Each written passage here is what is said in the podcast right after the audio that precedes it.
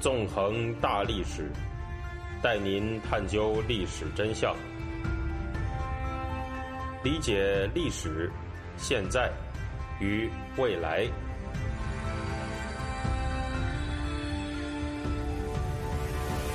大家好，欢迎大家收听《纵横大历史》，我是主持人孙成。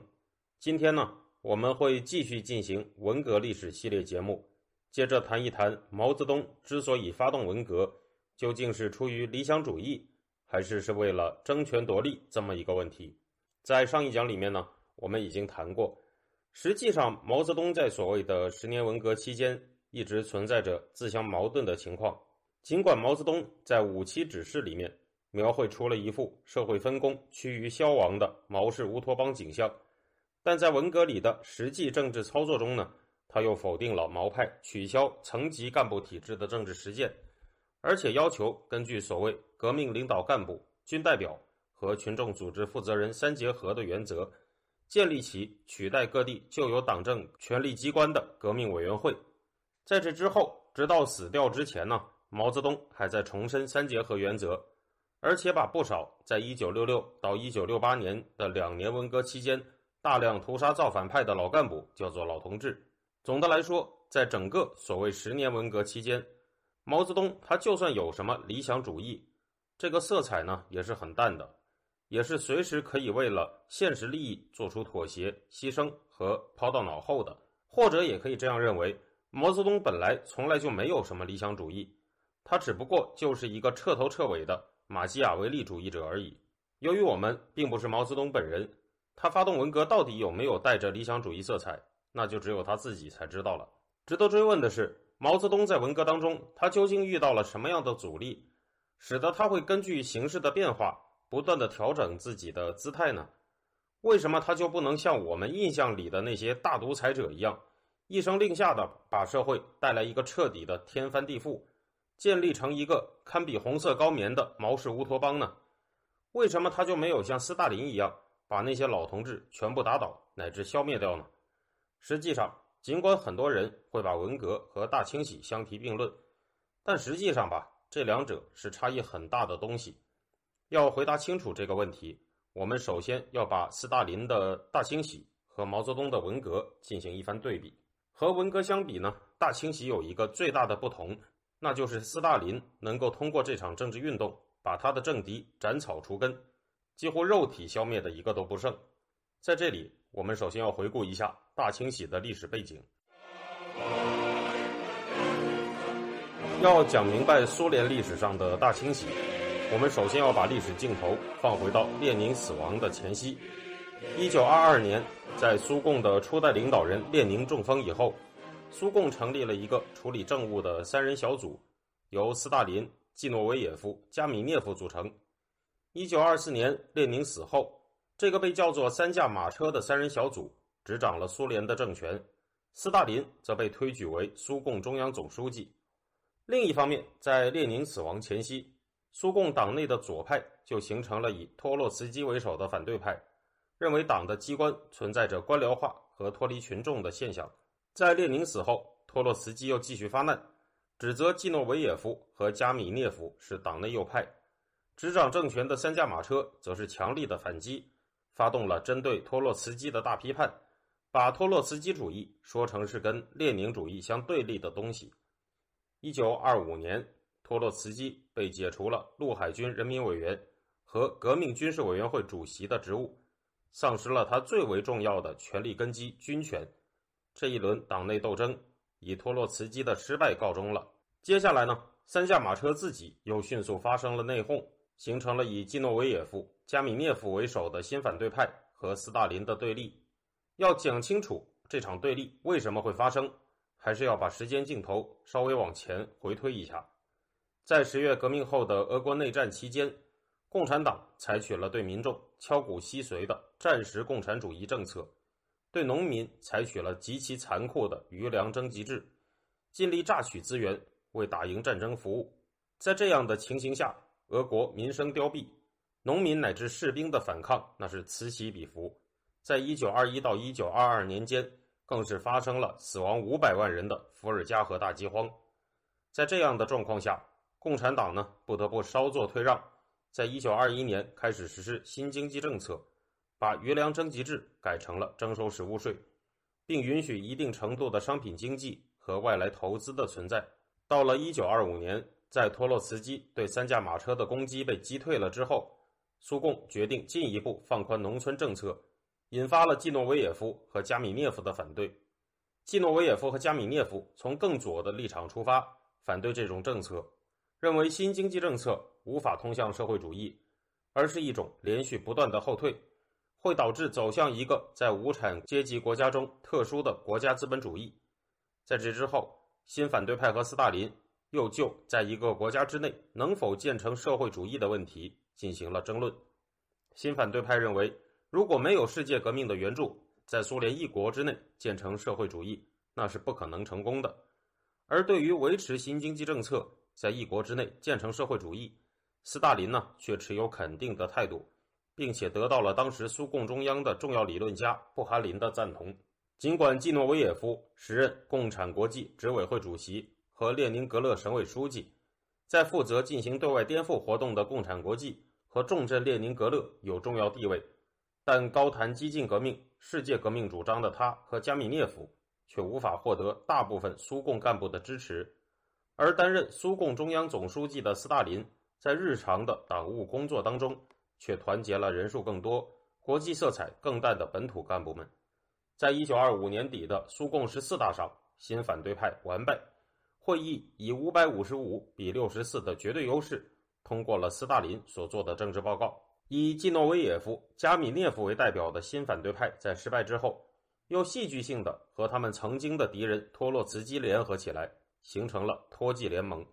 这是因为新反对派的诸多激进左翼观点与托洛茨基的不断革命论相符。托洛茨基认为，即使俄国无产阶级已经推翻了资产阶级，建立起了一国之内的无产阶级专政，但是呢，由于生产力的落后，俄国的无产阶级专政无法长期维持。所以说，夺取一国的无产阶级需要对内不断改革，对外输出革命。才能真正的建成社会主义。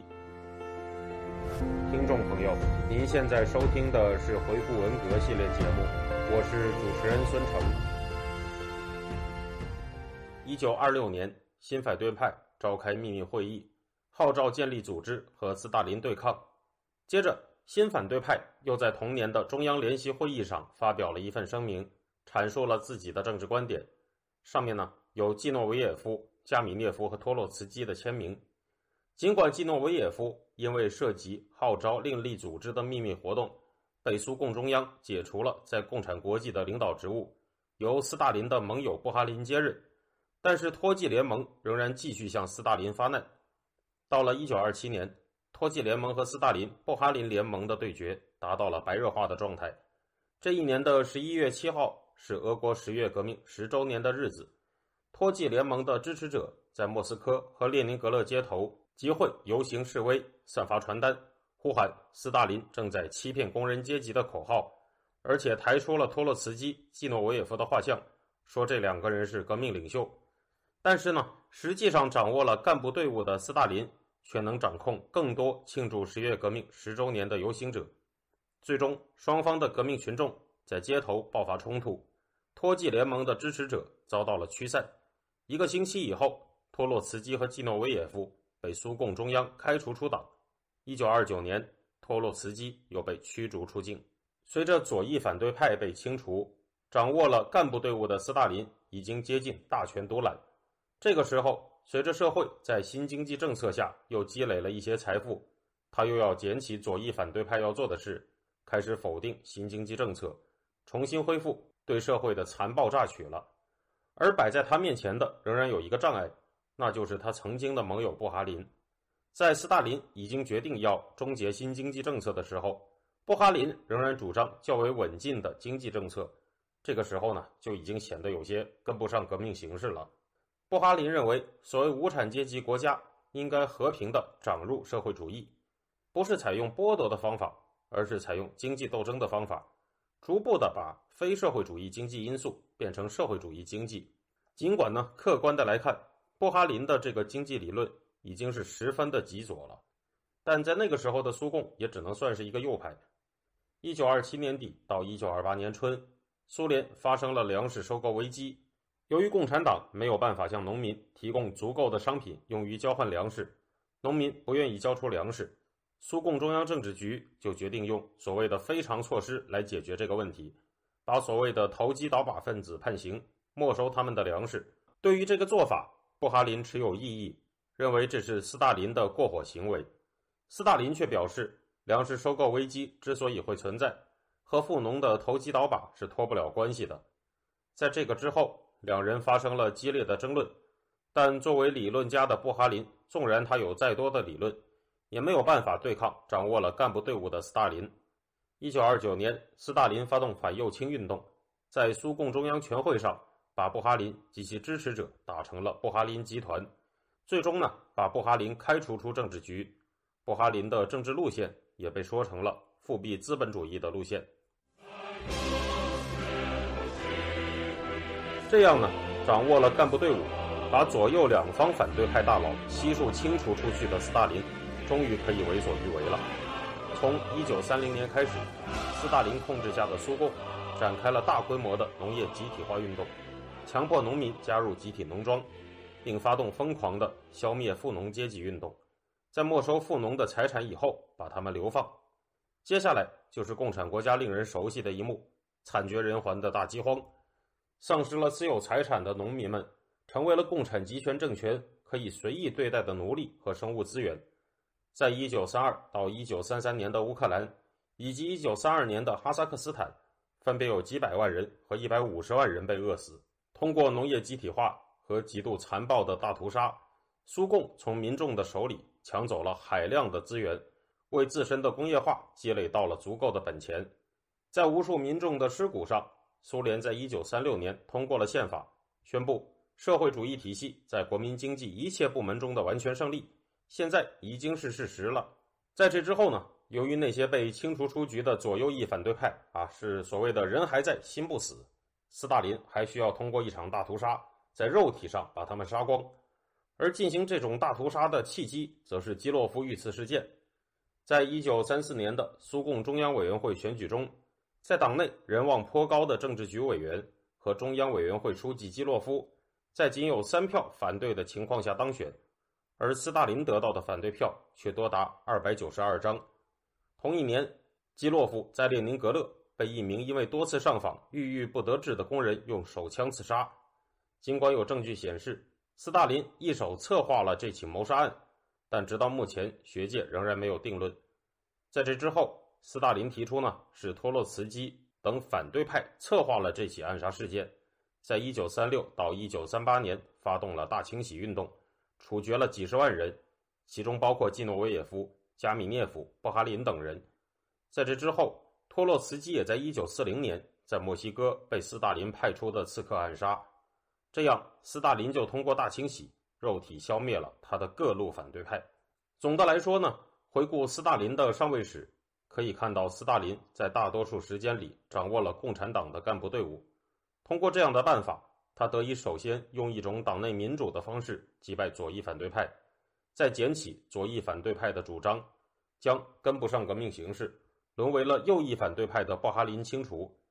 在这之后，掌握了全局的斯大林成为了真正意义上的大独裁者，开始为所欲为的改造社会，通过残暴的农业集体化饿死无数民众，获取工业化的本钱，再通过大清洗把他的所有政敌肉体消灭。可以说，斯大林在进行大规模的政治清洗的时候，达到了为所欲为的程度。假如说毛泽东通过文革肉体消灭了刘少奇、林彪、周恩来、邓小平等人，那么毛泽东的文革就确实可以跟斯大林的大清洗相提并论了。讲述了以上的历史以后呢，我们就要进一步的对斯大林的大清洗和毛泽东的文革进行对比，来看一看两个人之间到底有什么异同了。这个问题呢，我们会在下一讲进行更为详细的分析。那么这周就讲到这里。感谢大家，我们下周再见。